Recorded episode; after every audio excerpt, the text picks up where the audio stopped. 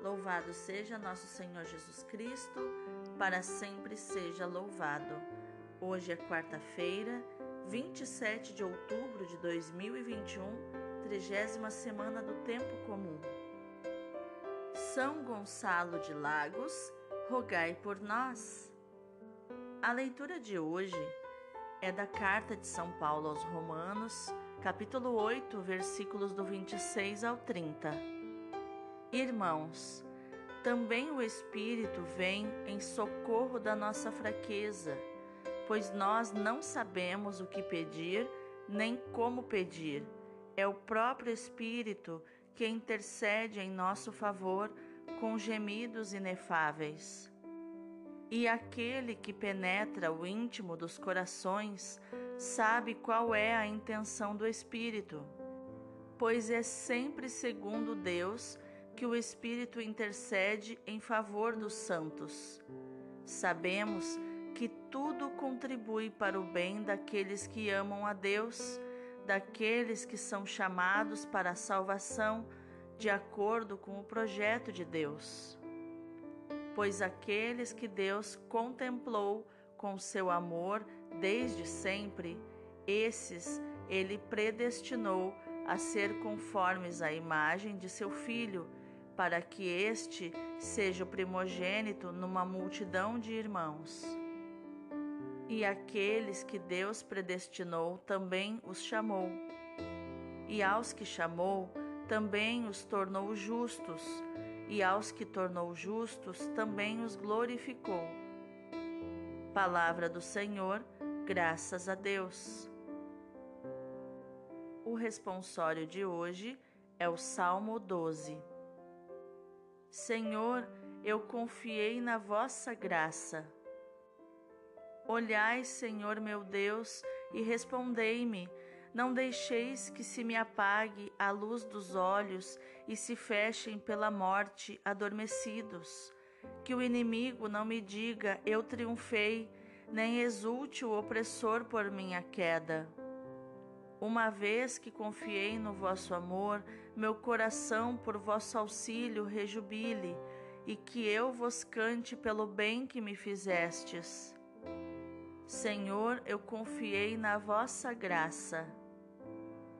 O evangelho de hoje é Lucas capítulo 13, versículos do 22 ao 30.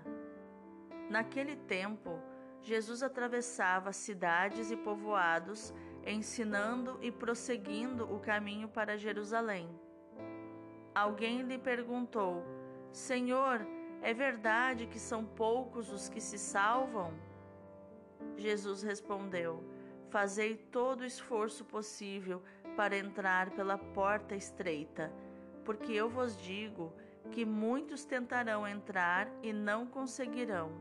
Uma vez que o dono da casa se levantar e fechar a porta, vós, do lado de fora, começareis a bater, dizendo: Senhor, abre-nos a porta. Ele responderá: Não sei de onde sois. Então começareis a dizer: Nós comemos e bebemos diante de ti, e tu ensinaste em nossas praças. Ele, porém, responderá: Não sei de onde sois Afastai-vos de mim, todos vós que praticais a injustiça.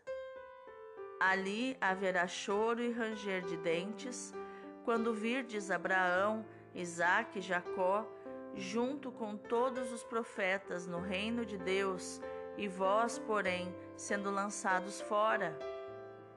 Virão homens do Oriente e do Ocidente, do Norte e do Sul, e tomarão lugar à mesa no reino de Deus. E assim há últimos que serão primeiros, e primeiros que serão últimos. Palavra da salvação, glória a vós, Senhor. Então, o que os textos de hoje têm a nos ensinar sobre inteligência emocional, atitude e comportamento? Na leitura de hoje, Paulo recomenda a oração, sem a qual não há vida verdadeiramente cristã. Para o cristão, a oração mais do que um dever a cumprir, é uma necessidade que vem do dom recebido de Deus, da vida nova que vem do batismo. É um ato de abandono e de confiança naquele que podemos chamar Abá Pai. O próprio Espírito derramado em nossos corações no batismo não só vem em auxílio da nossa fraqueza, como nos diz o versículo 26, para rezarmos e rezarmos convenientemente. Ele próprio intercede por nós com gemidos inefáveis. A oração é fruto do Espírito Santo em nós. É a oração do Espírito Santo em nós. É de acordo com Deus que o Espírito intercede pelos santos, nos diz o versículo 27. Com isso, temos dois intercessores diante do Pai: Jesus, o único mediador, e o Espírito, o outro consolador. Por isso, nunca estamos sozinhos na oração. A presença e a assistência de Jesus e do Espírito tornam eficaz a nossa oração. A oração nos permite tomar consciência dos dons recebidos e daqueles que havemos de receber também, progredindo na fé conforme o roteiro, né, o itinerário resumido pelo apóstolo Paulo no versículo 30. Aqueles que predestinou também os chamou, e aqueles que chamou também os justificou, e aqueles que justificou também os glorificou. Primeiro somos predestinados por Deus, que nos chama, e como nos chama, nos justifica e depois nos glorifica em Jesus, pelos méritos que Jesus nos conquistou na cruz.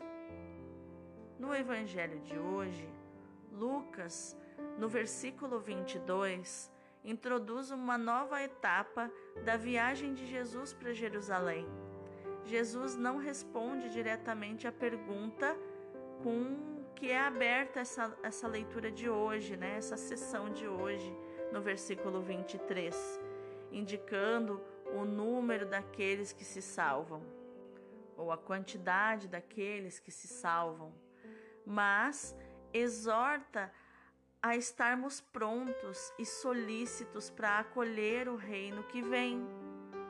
É urgente um compromisso total de todo o nosso ser, de todas as nossas forças, como faríamos se tivéssemos que entrar por uma porta estreita, nos espremendo para caber, para passar por essa porta. E quando é esse momento? é hoje. No reino de Deus só existe o aqui e agora, só o hoje. Na eternidade, tudo é agora, tudo é hoje. Aqui no Cronos, no tempo cronológico, existe o passado, o presente, o futuro, mas na eternidade, que chamamos de Kairos, o tempo sem tempo, só existe o aqui e agora. Só existe o hoje, que é chamado de presente, porque é um presente de Deus. E é interessante que a psicanálise e a psicologia vão nos dizer que as nossas maiores angústias estão nos processos cerebrais que nos levam a viver ou no passado ou no futuro nunca no aqui e agora. Também a psicanálise, através da análise transacional, vai dizer que o único jeito de vivermos psicologicamente falando no aqui e agora é através do estado do ego adulto, sem as contaminações das regras impostas na nossa infância pelos nossos pais e nem as contaminações da nossa criança interior querendo tudo, tudo já, querendo tudo o, aquilo que lhe satisfaça, querendo buscar só os seus desejos e as suas vontades. O adulto, o nosso adulto interior, ele faz com que sempre estejamos focados naquilo que precisa ser feito. Adulto, adultos fazem o que precisa ser feito e resolvem aquilo que precisa ser resolvido, sempre no aqui e agora. Com a mesma coerência, em sintonia com tudo isso, está a palavra de hoje, porque hoje é o momento para esse compromisso. A salvação é o dom de Deus a que se adere fazendo bem. Aderimos ao reino de Deus fazendo o bem e não simplesmente reclamando laços familiares com Jesus como nos diz o versículo 25, quando é, quem ficasse de fora, quem ficou de fora do, da casa, no exemplo que Jesus deu, é, o dono da casa fecha a porta e eles fiquem batendo e dizendo: Abre no Senhor a porta. Mas ele há de responder: Não sei de onde sois. O reino de Deus não é um direito nosso que podemos reivindicar de Deus. Não, é um presente da sua generosidade que adere quem quer. Adere quem se entrega, quem deseja fazer parte do reino de Deus, fazendo tudo o que compete aos filhos de Deus.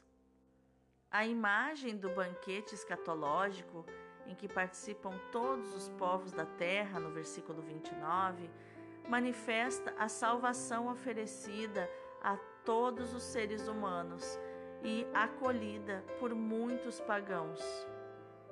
E os pagãos, que são sempre os últimos a receber o anúncio do Evangelho, serão os primeiros a entrar no reino de Deus, enquanto Israel, o primeiro a ouvir, é, se verá excluído dele se não o acolher, como Jesus fala no versículo 30. A salvação não é questão de pertencimento étnico, de raça, de clã, mas de fé em Jesus. Não vem da ancestralidade, vem da fé. Jesus transcende todas essas questões é, da ancestralidade e nos traz o novo, a novidade do reino de Deus.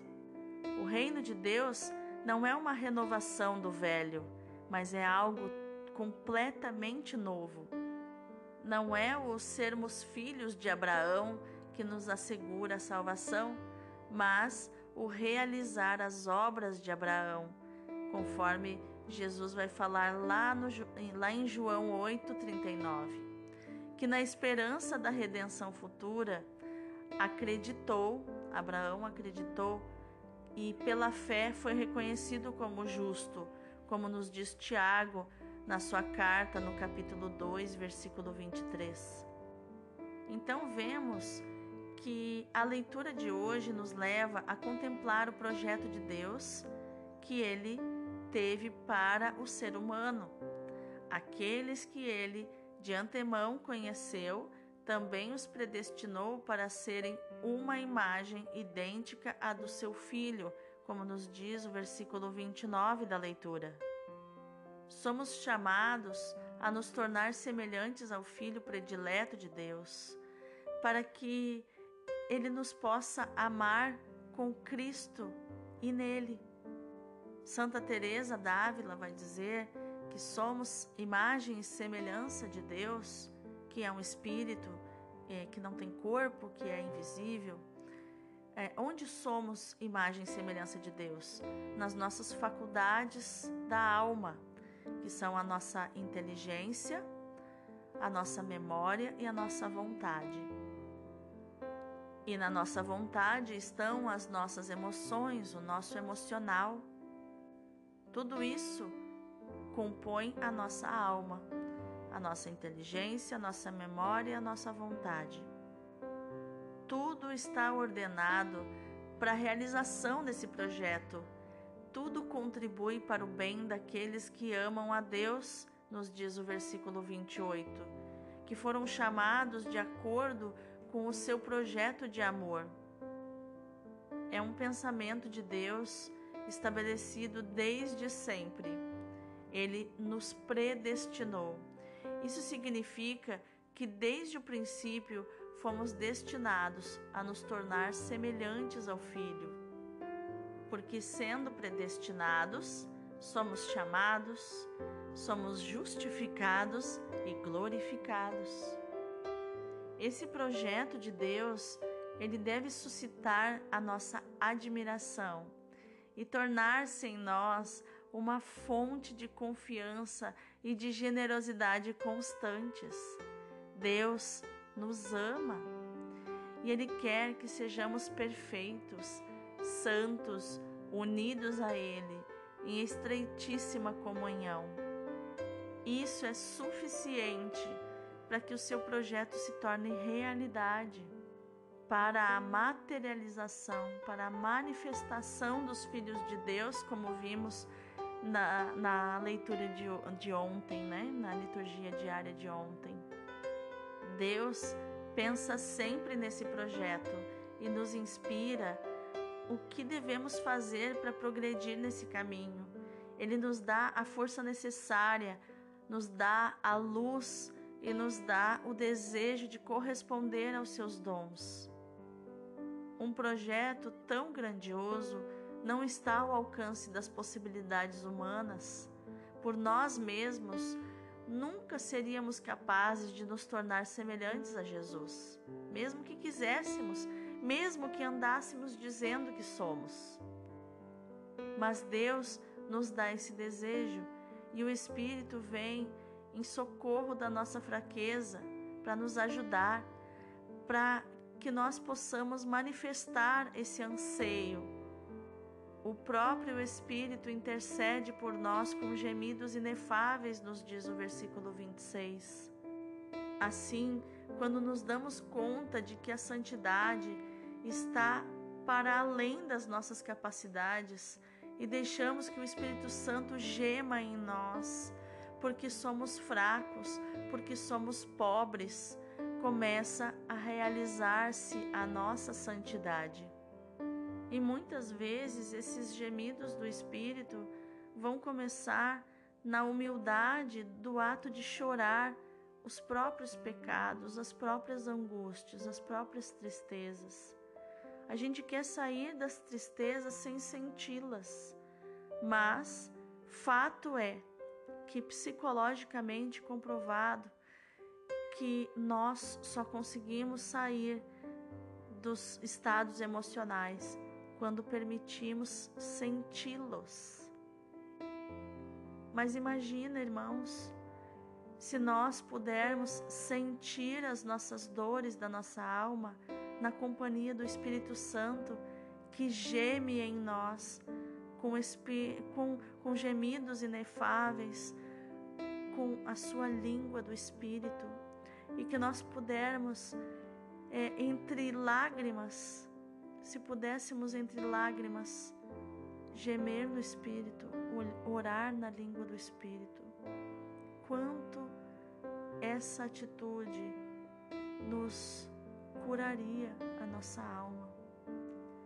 É possível progredir com grande confiança em Deus, porque a fé não a nossa fé não pode ser uma fé como a dos fariseus que olham Jesus, até admitem que ele é o Messias, mas não, não dão grande importância para ele. A nossa fé não pode ser como a fé dos demônios que sabem que Deus existe, que Jesus é Deus, mas não o adoram. Não pode ser essa fé. A fé verdadeira, genuína, é a fé que vem do confiar, confiar plenamente que Deus está no controle de tudo e que Ele respeita as minhas escolhas e me ama e permanece comigo em todo o momento. É possível progredir com grande confiança em Deus, que nos predestinou para nos tornarmos semelhantes ao Filho, que que quer trabalhar em nós por meio do sofrimento do desejo e depois na generosidade da realização. Presta atenção nisso. Deus, em seu espírito, trabalha em nós por meio do sofrimento do desejo e depois da generosidade da realização. Desejo e realização, sofrimento e generosidade. No Evangelho, alguém pergunta a Jesus: Senhor, são poucos os que se salvam? Lá no versículo 23. Jesus não responde a pergunta, mas acrescenta: Esforcem-se para entrar pela porta estreita. Versículo 24. O Senhor queria que essa pessoa não ficasse apenas pela especulação, mas que assumisse uma atitude de vida, uma atitude do adulto, do adulto que vê que a vida não é moleza, não é uma porta larga, mas uma porta estreita, a qual eu preciso me esforçar para passar. O desejo do coração de Jesus é que todos nós nos empenhemos para entrar no projeto de amor e salvação idealizado por Deus em favor dos seres humanos. Projeto que é tão maravilhosamente escrito por Paulo. É esse plano de salvação, esse querigma que Paulo deixou para nós escrito. E para contemplar tudo isso, eu quero te dizer, meu irmão, minha irmã, que não estamos aqui na terra senão por um motivo para continuarmos a vida santa que Jesus levou aqui. No batismo fizemos a nossa profissão de vivermos da sua vida, de formarmos Jesus em nós, segundo a expressão de São Paulo, até que Cristo se forme entre vós. Isso está em Gálatas 4,19. Devemos tomar essas virtudes, nos apropriar das virtudes de Jesus, dos seus sentimentos, do seu espírito, das suas disposições e inclinações totalmente divinas. A vida e o reino de Jesus nos nossos corações nos torna divinos também. Nosso Senhor desce e habita em nós pela graça, a fim de nos transformar em si mesmo.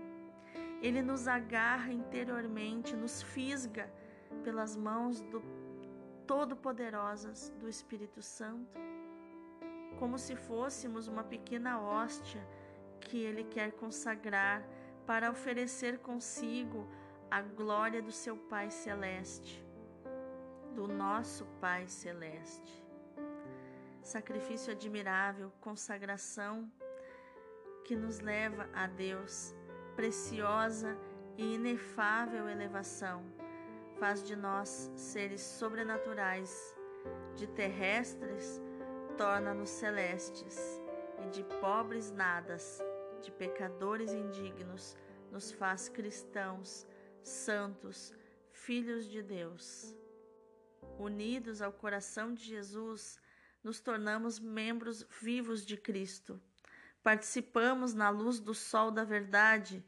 O amor do seu coração nos abrasa, abrasa o nosso coração, aquece, queima, incendeia o nosso coração e nos tornamos pessoas em chamas, ardentes de amor por Cristo.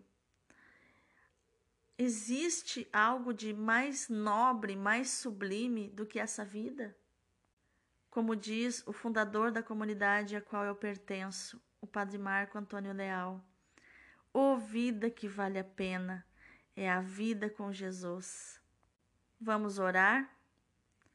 Bendito sejas, Pai Santo, Pai querido, Pai amado, pelo teu projeto de amor para cada um de nós realizado no teu Filho Jesus Cristo, morto e ressuscitado para a nossa salvação.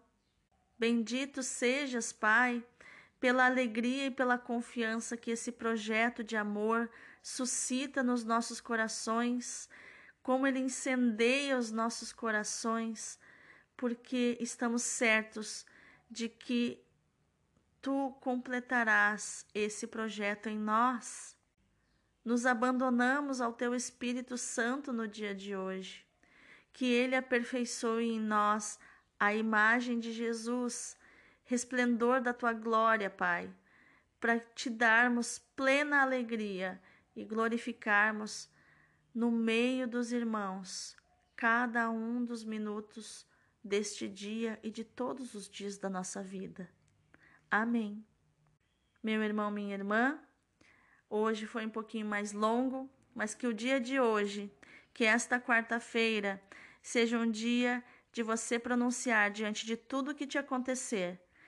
Tudo contribui para o bem daqueles que amam a Deus. Se algo bom acontece hoje, isso contribui para o bem daqueles que amam a Deus, contribui pelo, para o meu bem, coopera para o meu bem. E se algo ruim, um desafio acontecer, isto também coopera para o meu bem. Deus abençoe o teu dia.